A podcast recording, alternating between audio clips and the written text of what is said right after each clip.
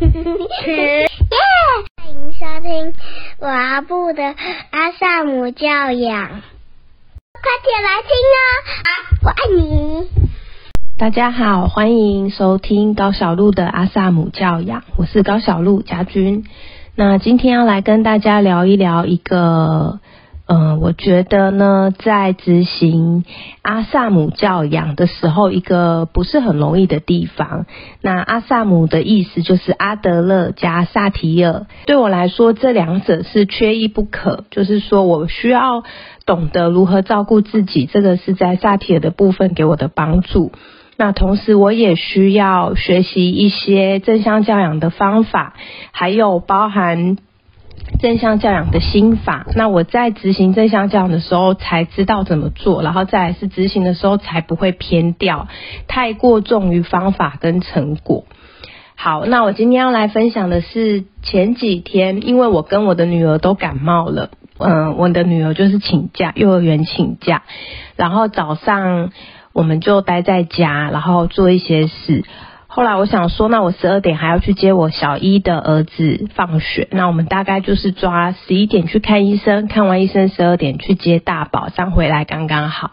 那坦白说，因为我也感冒了，所以那一天是我跟我的女儿都需要去看医生。那呃，总之那天我也很累。后来呢，我们就都睡着了。睡着以后，我其实有记闹钟，我心里想说，我最晚最晚就是十一点半出门。因为骑车去那个诊所，大概五六分钟的车程，不会很远。那那一天，呃，就十一点半的时候，我们就准备要出门。然后出门前呢，我有播一段十五分钟的时间跟我女儿单独约会，所以我就在陪她玩扮家家酒。然后我们就讲好，所以她去计时，然后就讲好十一点半我们要出门。那他就当老板，我当客人。那十五分钟就这样过了。过完之后呢，他就希望换我当老板，他要当客人。我就跟他说：“可是现在已经是十一点半，是我们讲好要出门的时间。”那我女儿就开始哭。其实她不是很常会说到，然后没有做到，因为我们已经用这样的教养方式。我女儿是阿德勒宝宝，所以等于这四年半，她出生之后，我们家就一直都是这样的教养方式。那那一天我就想说，怎么会？我也不知道她怎么了。后来我心里就想说，嗯，这种时候呢，就是要给她一个抱抱，跟她连接。所以那时候我女儿就开始哭。然后就说他要我当老板，他还要再玩一次。我就告诉他说：“好，我听到了。你说你想要妈咪当老板，你要当客人再玩一次是吗？我有听到哦。”然后他就继续哭。我说：“你是不是有一点失望呢？”然后他还是继续哭。后来我就猜了几个情绪，两三个，他都不回应我，他就是不断的跳针哭。那我心里就跳出了正向这样的方法。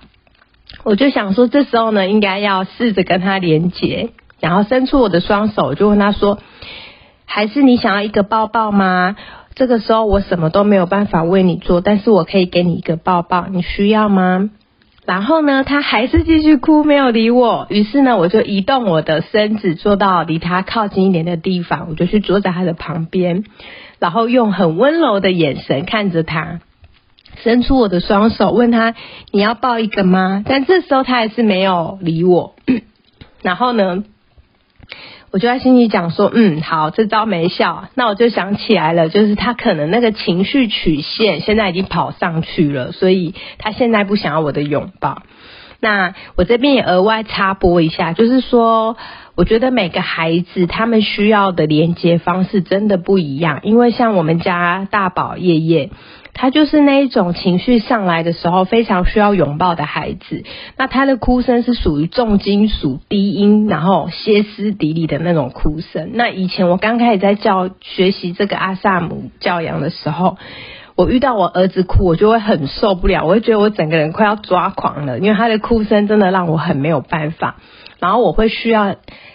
很压抑自己的去抱他，那有时候我就会抱的心不甘情不愿这样。那后来现在是因为慢慢的透过萨提尔，然后自己跟自己内在和解，现在我的大宝一样用那样子的哭声。我不是每次都可以做到，不过原则上我可以先照顾自己，然后还是可以给他拥抱。那我儿子的状态就是，他基本上只要哭，你只要抱他，他很快就能平静下来。那不管是他主动来讨我抱，还是我主动告诉他我可以抱你，就是这个抱抱对我的老大都是有效的。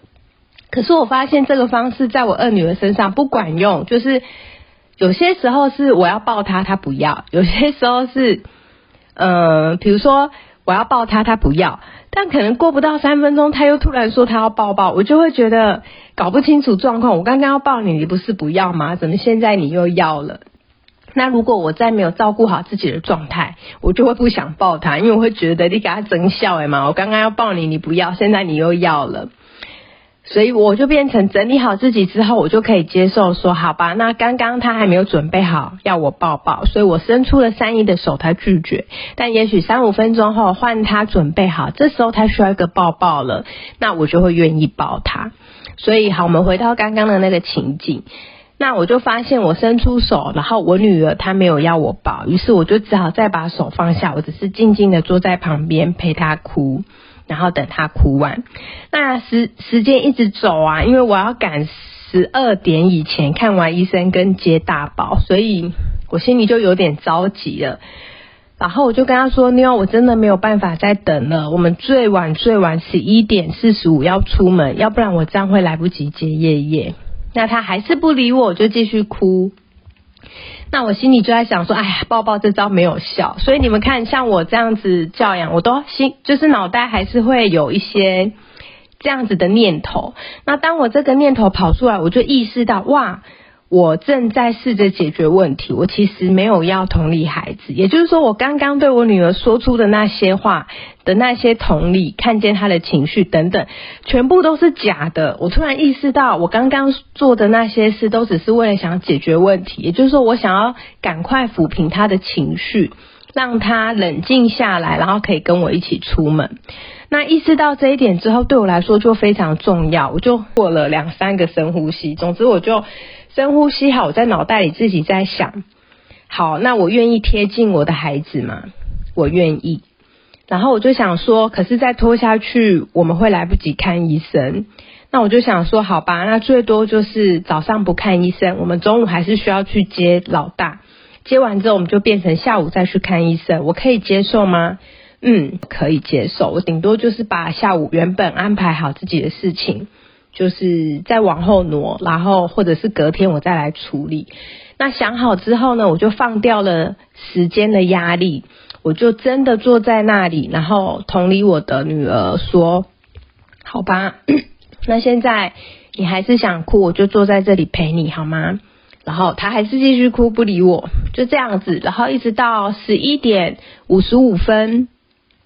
我就跟他说：“妞，现在的时间是十一点五十五分。我们早上如果不去看医生，但我还是需要去接爷爷，所以我需要你起来跟我一起出门了。然后呢，我就自己去穿了裤子，然后就是着装完毕。接下来呢，我就走过去，伸出我的手跟他说：你想要自己站起来，还是你想要妈咪牵你？”然后他就是你看得出他有点在犹豫，然后要不要伸出手？于是我就推他一把，我就说：如果你没有要就是牵我的手的话，那我就会去门口等你。那如果你要妈咪牵你的话，我现在就要牵你了。然后他就用很慢的动作，慢慢的站起来，然后手牵着我。于是我就牵着他往前走。那平常的话呢，我是不会帮他拿任何东西，就是。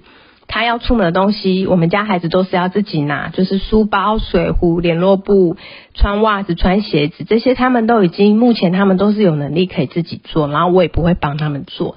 但那一天，因为我知道他在情绪上，所以我就拿了他在玄关处的裤子拿起来，就是算是递出一个善意，我就跟他说：“你的裤子在这里，请你自己穿上。”然后我就在旁边陪他。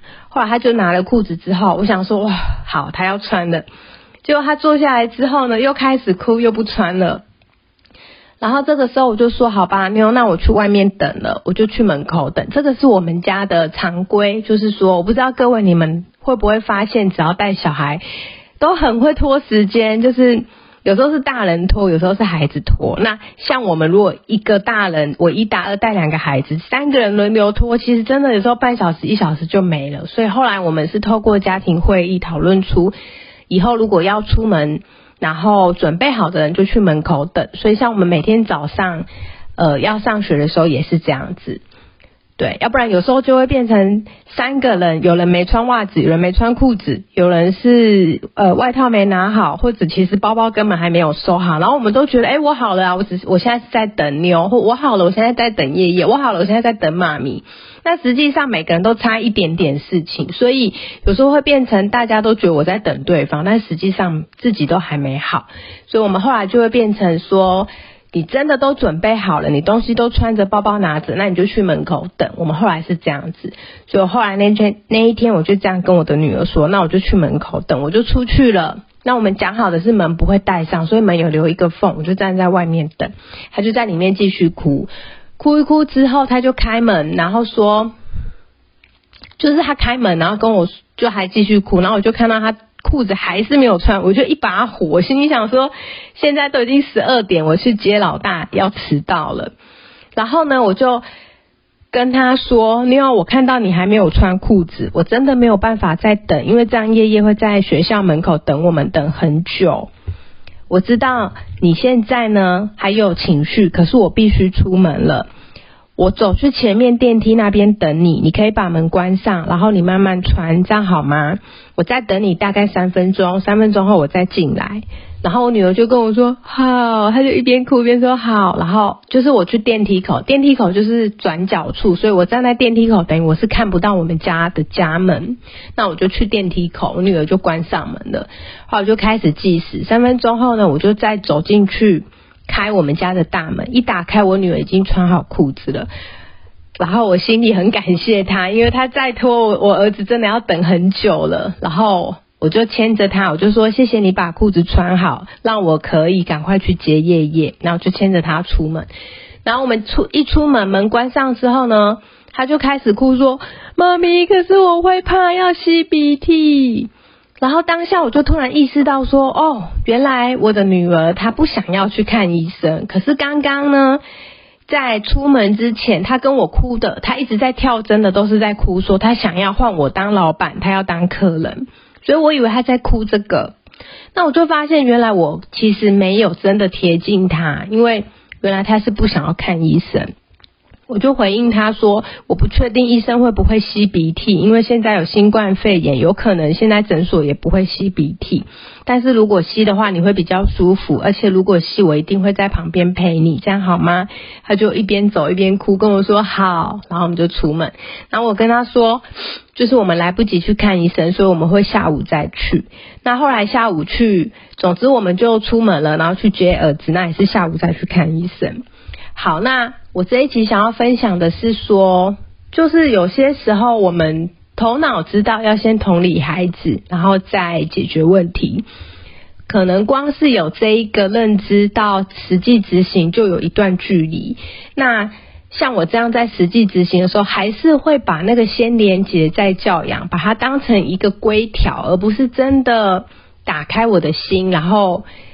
去陪伴我的孩子的情绪，所以我觉得这个有时候他确实不是那那么容易。所以我那一天因为我在跟一个妈妈聊天，一个好朋友啦，然后我就用我自己的这个故事来鼓励他说，有时候如果你做不到真的同理孩子，或者你会觉得自己在正向教养的时候经常做不好，那也没有关系，因为我也会有做不好的时候啊。可是我可以在当下。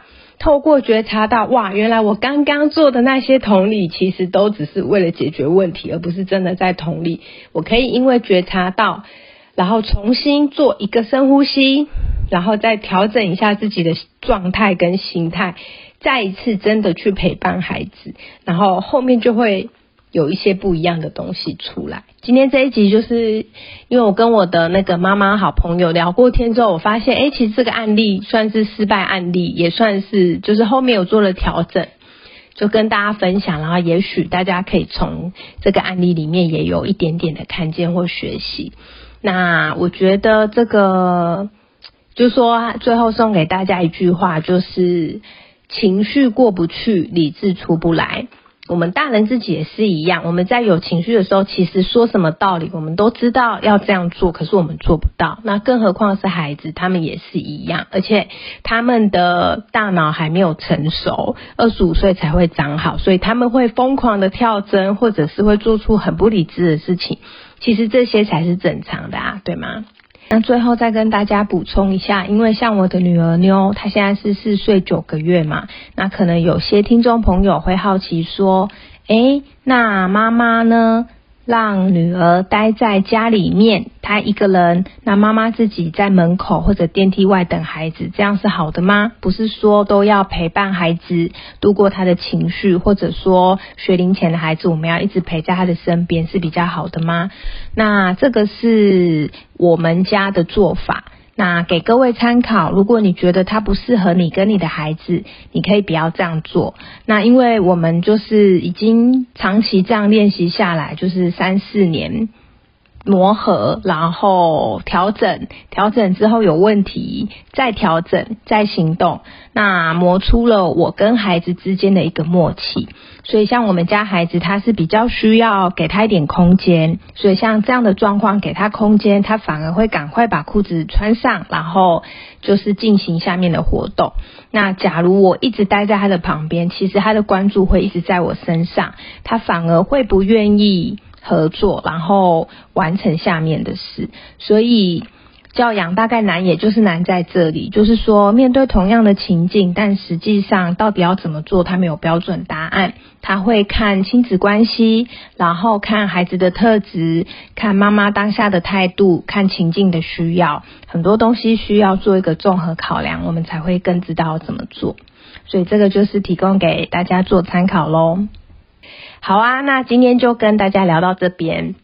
那也希望今天的分享对你们有一些些帮助。那我们就下次见喽，拜拜。谢谢收听，欢迎留言与我分享你的看法。喜欢的话，请给我们五星好评哦。下次见，拜拜，拜拜。